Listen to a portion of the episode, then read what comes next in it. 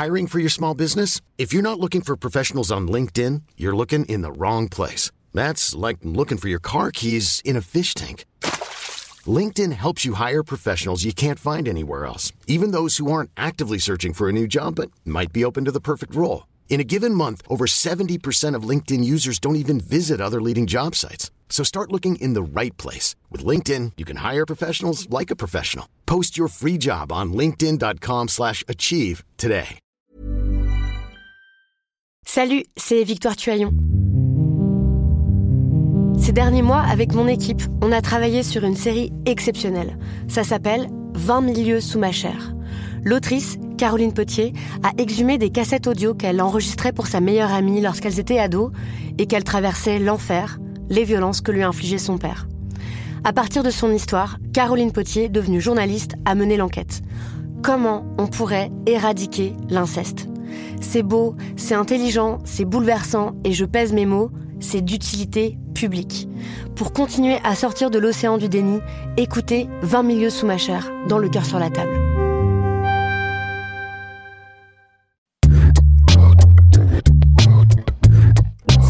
C'est Thomas Rozek. Si on fait abstraction de mon goût immodéré pour les chemises à motif Liberty, je suis pas à proprement parler un passionné de la mode. Je ne regarde que d'un œil distrait et lointain les tendances, les nouveautés, les incontournables du moment. Un œil distrait certes mais bienveillant car il y a quelque chose de fascinant dans la passion et l'investissement tant mental que pécunier que beaucoup d'entre nous déploient lorsqu'il s'agit de fringues. C'est d'autant plus vrai que notre époque a érigé la scénarisation de sa propre image en valeur de premier plan. Il suffit de passer quelques minutes sur Instagram pour s'en convaincre. Tout ça nous a donné envie de nous interroger. Qui décide de la mode? Aloïs Guinus s'est posé la question pour nous et c'est son reportage réalisé par Quentin Bresson qui forme notre épisode du jour. Bienvenue dans Programme B.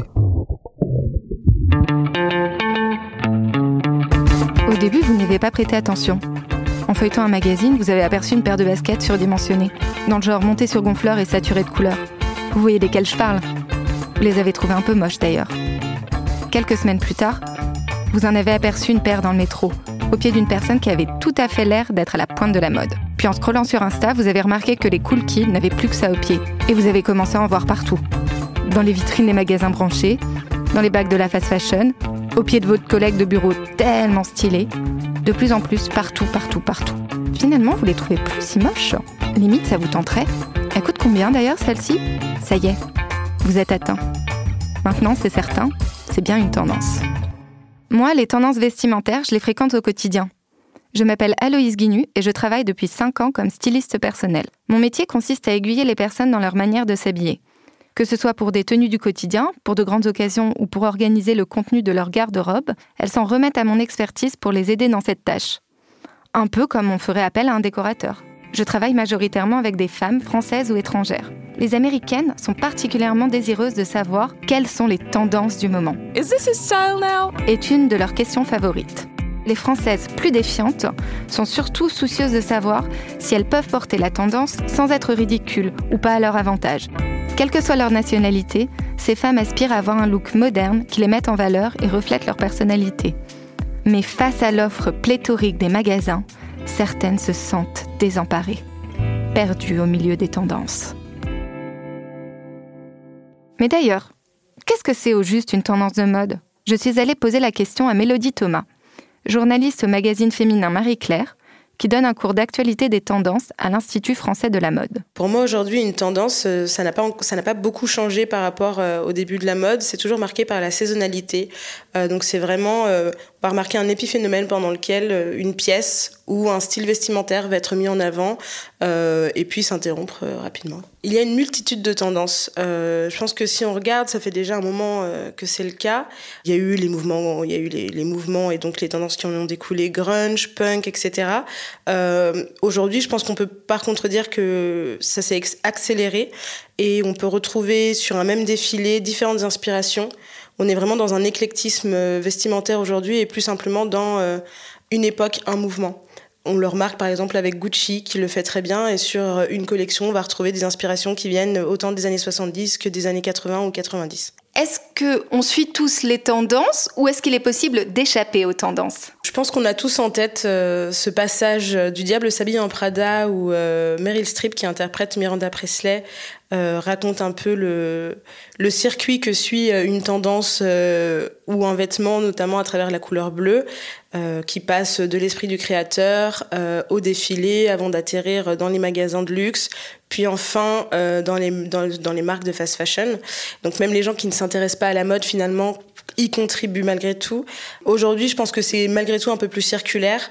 On le remarque par exemple avec un Degma Vassalia euh, chez euh, Balenciaga qui ne va pas hésiter à s'inspirer euh, de choses qui sont vraiment prosaïques auxquelles les gens ne considèrent pas comme étant de la mode. C'est le cas du Sakika, c'est le cas du t-shirt DHL qu'il faisait pour vêtements. Vous l'avez entendu, Mélodie, c'est une pro de la mode. On parle le même langage, on a les mêmes références. Mais vous qui nous écoutez, peut-être êtes-vous néophyte en matière de mode? Peut-être n'avez-vous jamais entendu parler de Demnia... Demnia grâce à quoi d'ailleurs? Eh bien, celui qui a fait défiler les premières grosses baskets au printemps 2017, alors qu'il était directeur artistique de Balenciaga depuis deux ans. C'est celle dont je vous parlais en intro. Leur nom de code Les triple S. Il y a deux ans, elles coûtaient la modique somme de 700 euros et on les voyait copier d'Happy Few habitués des Fashion Week. Deux ans plus tard, elles sont partout.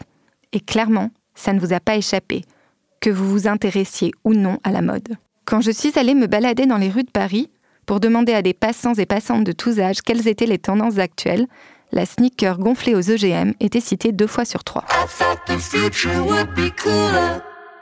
Ah si, il y a les baskets là, non? Tout le monde met des baskets un peu comme s'ils allaient courir le matin. Des grosses baskets que les, grandes marques essayent de, de développer comme Sandro. Ce sont vraiment des grosses baskets avec les chaussettes très apparentes qui remontent. Je vois pas mal de des tendances euh, de jeans déchirés, par exemple, euh, très étroits avec des baskets euh, Balenciaga, que c'est des petites baskets que tout le monde met comme des chaussons. Ouais, pas mal de grosses baskets aussi. Elles font un peu retour vers le futur. Les chaussures, bah, ce sont les baskets, malheureusement. Effectivement. les baskets, les baskets, c'est bien joli tout ça, mais on n'est pas sur un revival Jardin d'Éden. Après, bah, le Free de Nipples, euh, super, moi j'adore. Selon leur sensibilité personnelle, leur âge et leur milieu, les personnes que j'ai interrogées m'ont évoqué une multitude de tendances. C'est un peu compliqué comme question, mais euh, alors, des tendances. Des jeans assez larges avec une, euh, une taille très haute, donc des, tailles très marquées, mais avec des hanches qui sont beaucoup plus larges que moi je trouve pas très gracieux, mais bon, peu importe. Ils ont repéré des formes. Euh, le jean mom pour les filles, maintenant le jean slim euh, pas du tout confortable, donc jean mom super. Niveau pantalon, pas d'éléphant, il y en a de plus en plus. Des époques. Il y a un peu tout mélangé, les années 80. On va dire un retour en arrière, un petit peu dans les années un petit peu 90. Retour du sporty année 2000, euh, sportswear avec des marques que j'avais pas vues depuis le collège. Euh.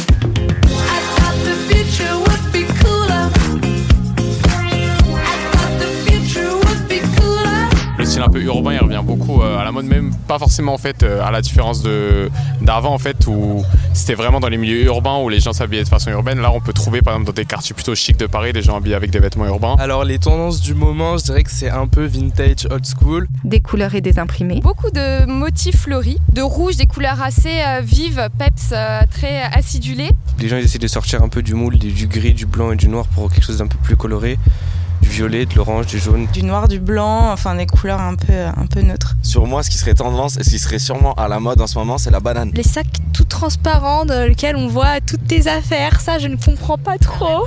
Bah, je suis forcément les tendances parce que ceux qui disent qu'ils suivent pas les tendances, ils s'habillent chez Zara et en fait euh, ils suivent quand même les tendances. Donc en fait je suis à tendance mais inconsciemment.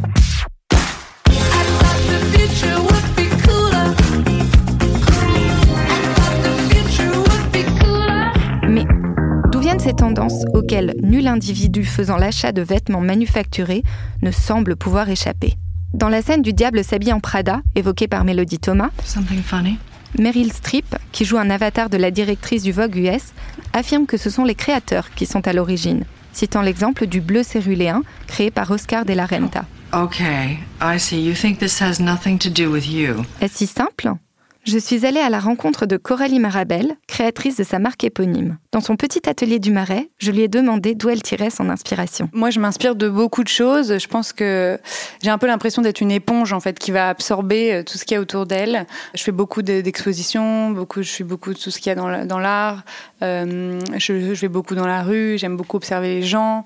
Euh, je vais dans beaucoup d'endroits de centres culturels. Dimanche, j'étais au 104. Enfin voilà, je, vais voir beaucoup de spectacles de danse, de Enfin, vraiment, je, lis les je je regarde les magazines, je suis vraiment euh, très curieuse. Je pense que c'est une des premières euh, caractéristiques qu'il faut avoir pour être à, à l'écoute des tendances. Je m'inspire un peu de tout ce qui m'entoure. Je suis très curieuse, j'observe, euh, j'analyse, je, je refais des rencontres et en fait, au fur et à mesure, ça peut être une rencontre, une image, euh, euh, quelqu'un que je vais voir dans la rue, ça peut être un objet, ça peut être une œuvre d'art, ça peut être une couleur. Il quelque chose qui va devenir une obsession. Et c'est ça qui va devenir le point de départ de ma collection et le, fil rouge euh, euh, de la collection que je vais développer. Du coup, en étant une éponge de ce qui vous entoure, donc moi j'ai regardé euh, vos, vos collections. Alors c'est très euh, marqué de votre patte à vous, euh, Coralie Marabel. Et en même temps, on trouve des marqueurs de, de l'air du temps, donc celui euh, que, bah, que vous absorbez, comme vous l'avez dit. Est-ce que vous pensez au final suivre les tendances ou au moins suivre des tendances? Alors, euh, je pense que je suis pas des tendances comme on peut l'imaginer au premier, euh, premier degré euh, dans ce qu'on voit dans les magazines, etc. Mais je suis très à l'écoute de ce qu'il y a dans l'air du temps et de ce qui se passe autour de nous, ce qui se passe dans là où je vis. Je vais, je vais sentir ce qui se passe et je vais le digérer à ma manière et l'interpréter à ma manière. Et dans mes créations, ça va se ressentir. En tout cas, vous avez créé voilà, ce, ce trench long, bicolore, très graphique, avec une ceinture orange. Et en fait, la forme de ce trench, c'est quelque chose que pour moi, on voit là partout dans la rue. Et j'aurais voulu savoir comment vous était venue euh, l'idée de ce trench en particulier. Le trench il faisait partie d'une collection qui était inspirée d'une artiste euh, allemande qui s'appelle Alexandra Birken. Et j'avais vu une exposition de son travail dans un euh, centre d'art contemporain en banlieue parisienne. Une toute petite exposition et qui m'avait extrêmement marqué, qui m'avait beaucoup touchée et j'avais adoré. Et il y avait dans son travail euh, beaucoup d'orange, d'où la ceinture orange. Il y avait quelque chose aussi dans son travail de très brutal.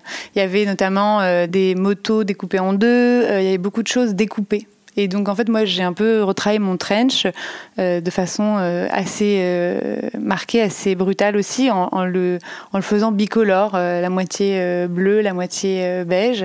Et, et j'avais envie de quelque chose de très très bold, comme on dit en anglais. J'ai pas vraiment le mot adéquat en français, mais audacieux, quelque chose de fort, un vrai parti pris, quelque chose de très graphique. J'aime bien les choses très graphiques. Au final, qu'est-ce que ce serait une tendance pour vous? Bah, Pour moi, une tendance, c'est euh, le résultat de euh, qu'est-ce qui se passe euh, aujourd'hui dans, le monde dans lequel on vit.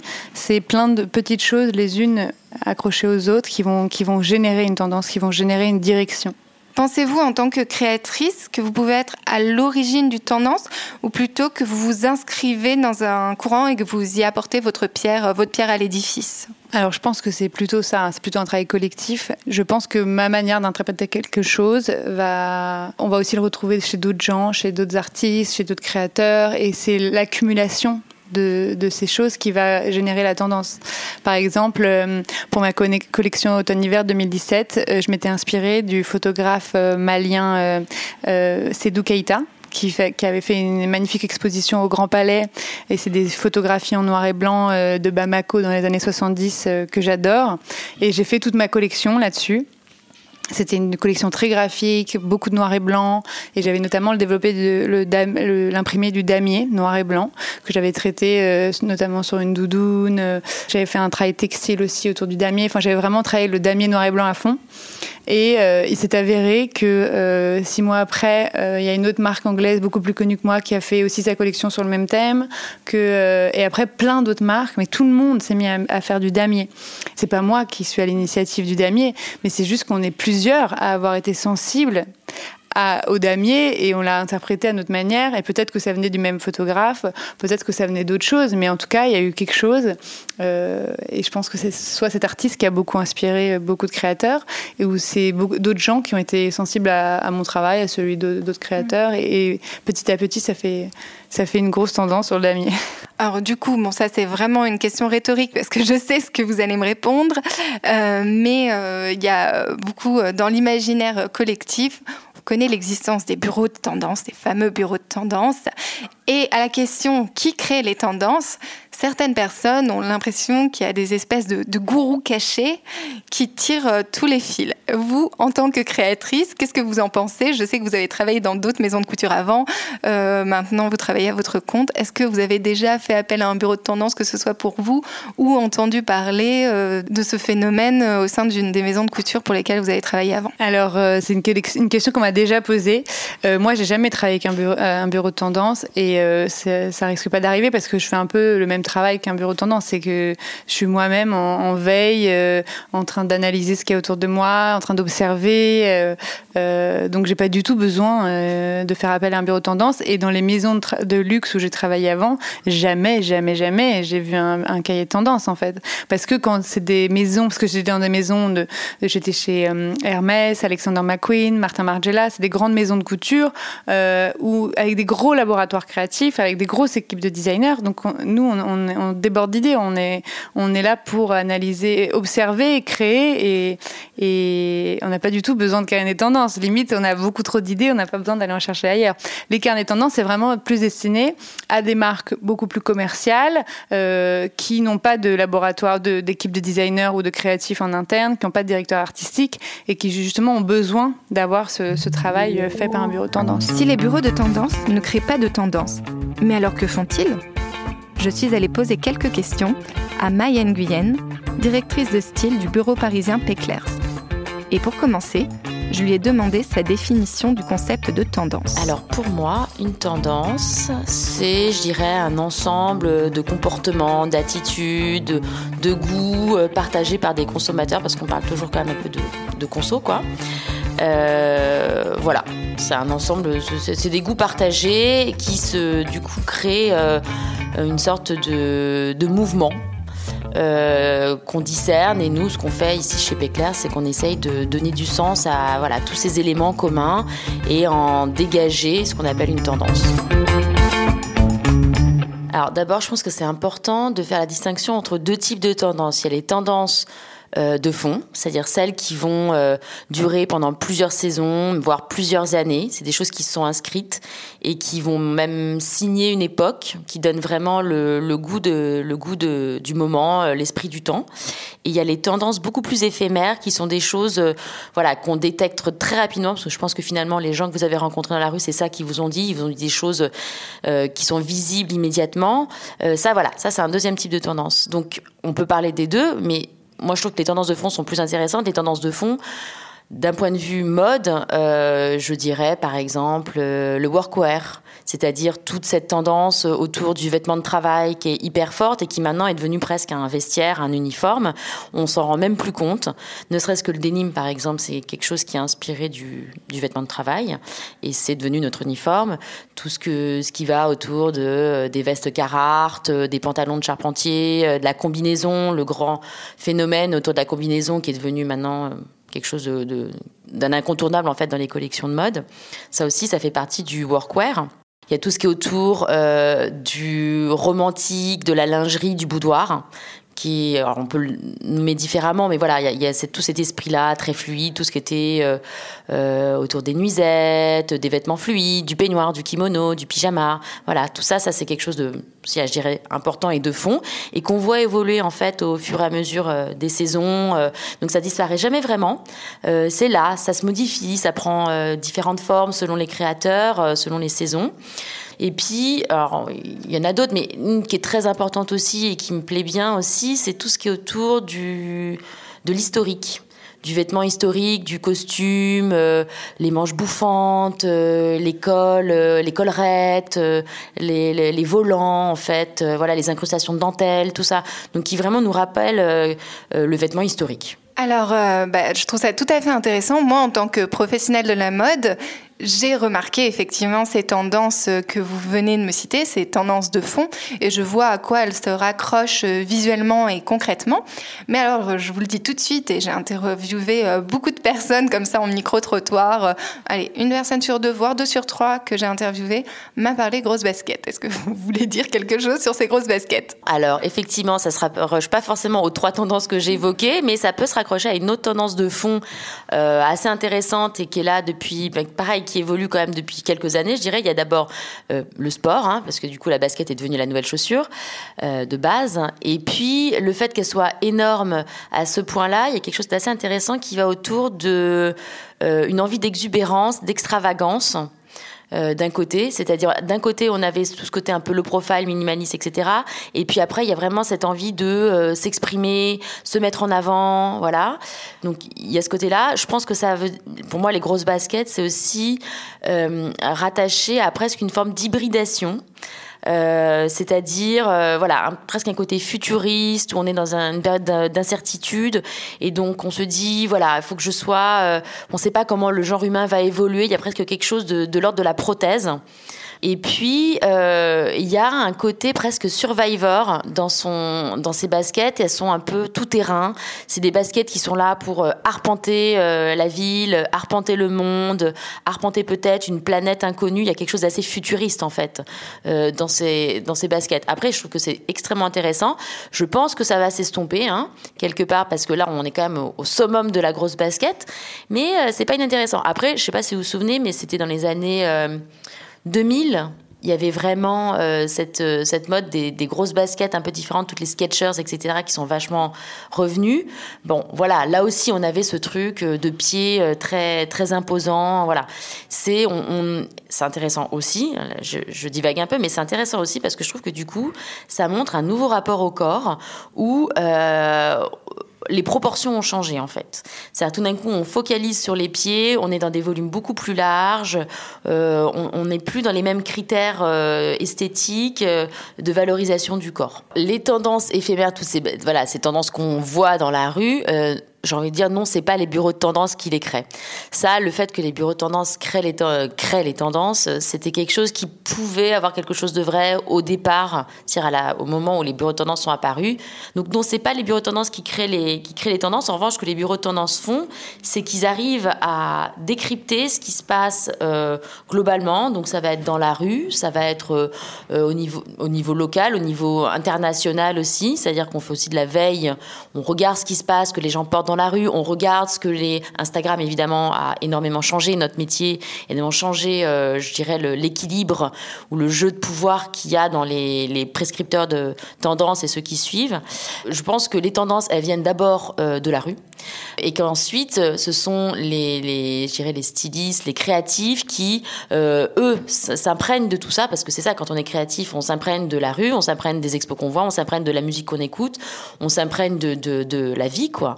Et ça voilà, ça en résulte, c'est ce qui résulte. Des grosses baskets par exemple. Alors, euh, du coup, là, vous me dites que les, que les stylistes, comme, vous, en tant que personne qui travaille dans un bureau de tendance, euh, s'imprègnent de l'air du temps, en définitive.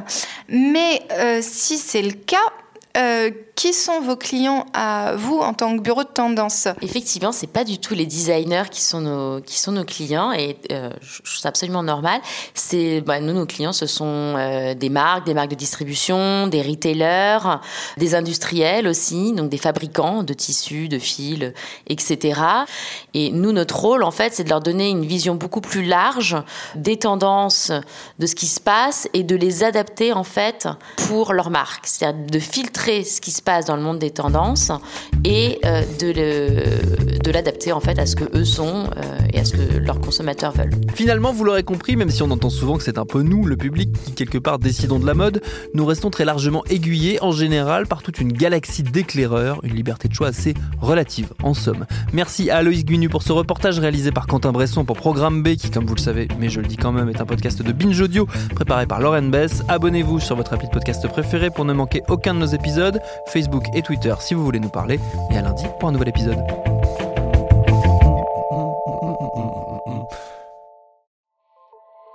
Salut, c'est Sinamir du podcast L'Affaire. En 2016, je suis monté sur un bateau de sauvetage en Méditerranée et ce que j'y ai vu n'a pas changé. En tout, depuis 10 ans, on compte même près de 30 000 morts sur cette mer. Alors, dans le naufrage, notre nouvelle enquête, j'ai voulu raconter un cas concret. Comment 130 personnes sont mortes en 2021 à la frontière de l'Europe, malgré des dizaines d'appels de détresse. Qui n'a pas pu les sauver et pourquoi? Qui étaient ces disparus? Et surtout, comment on en est arrivé à ne plus parler de 130 personnes qui meurent le même jour sur un bateau au milieu de la Méditerranée? Le naufrage, c'est la nouvelle série du podcast L'Affaire de Paradiso Média.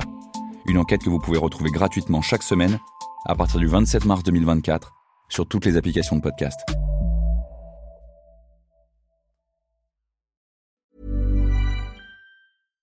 When you make decisions for your company, you look for the no-brainers. And if you have a lot of mailing to do, stamps.com is the ultimate no-brainer. It streamlines your processes to make your business more efficient, which makes you less busy. Mail checks, invoices, legal documents, and everything you need to keep your business running with stamps.com. Seamlessly connect with every major marketplace and shopping cart.